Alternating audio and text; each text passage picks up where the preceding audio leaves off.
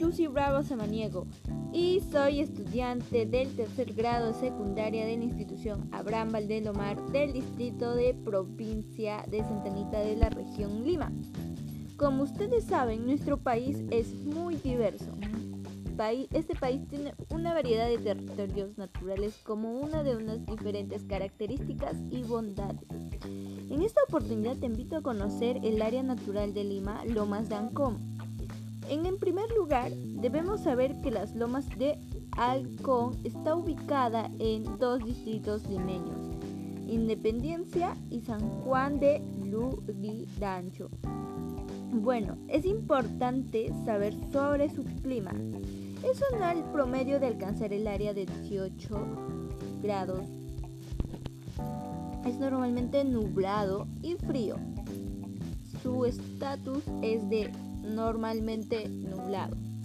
Bueno, la flora y fauna de Lomas del Con es muy diversa.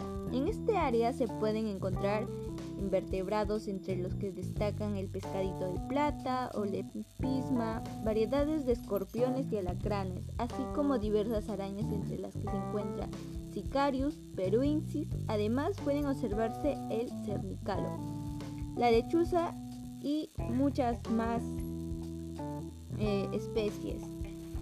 Bueno, ahora que ya conoces más acerca de Lomas de Halcón, es momento de tomar acciones para valorar y conservar.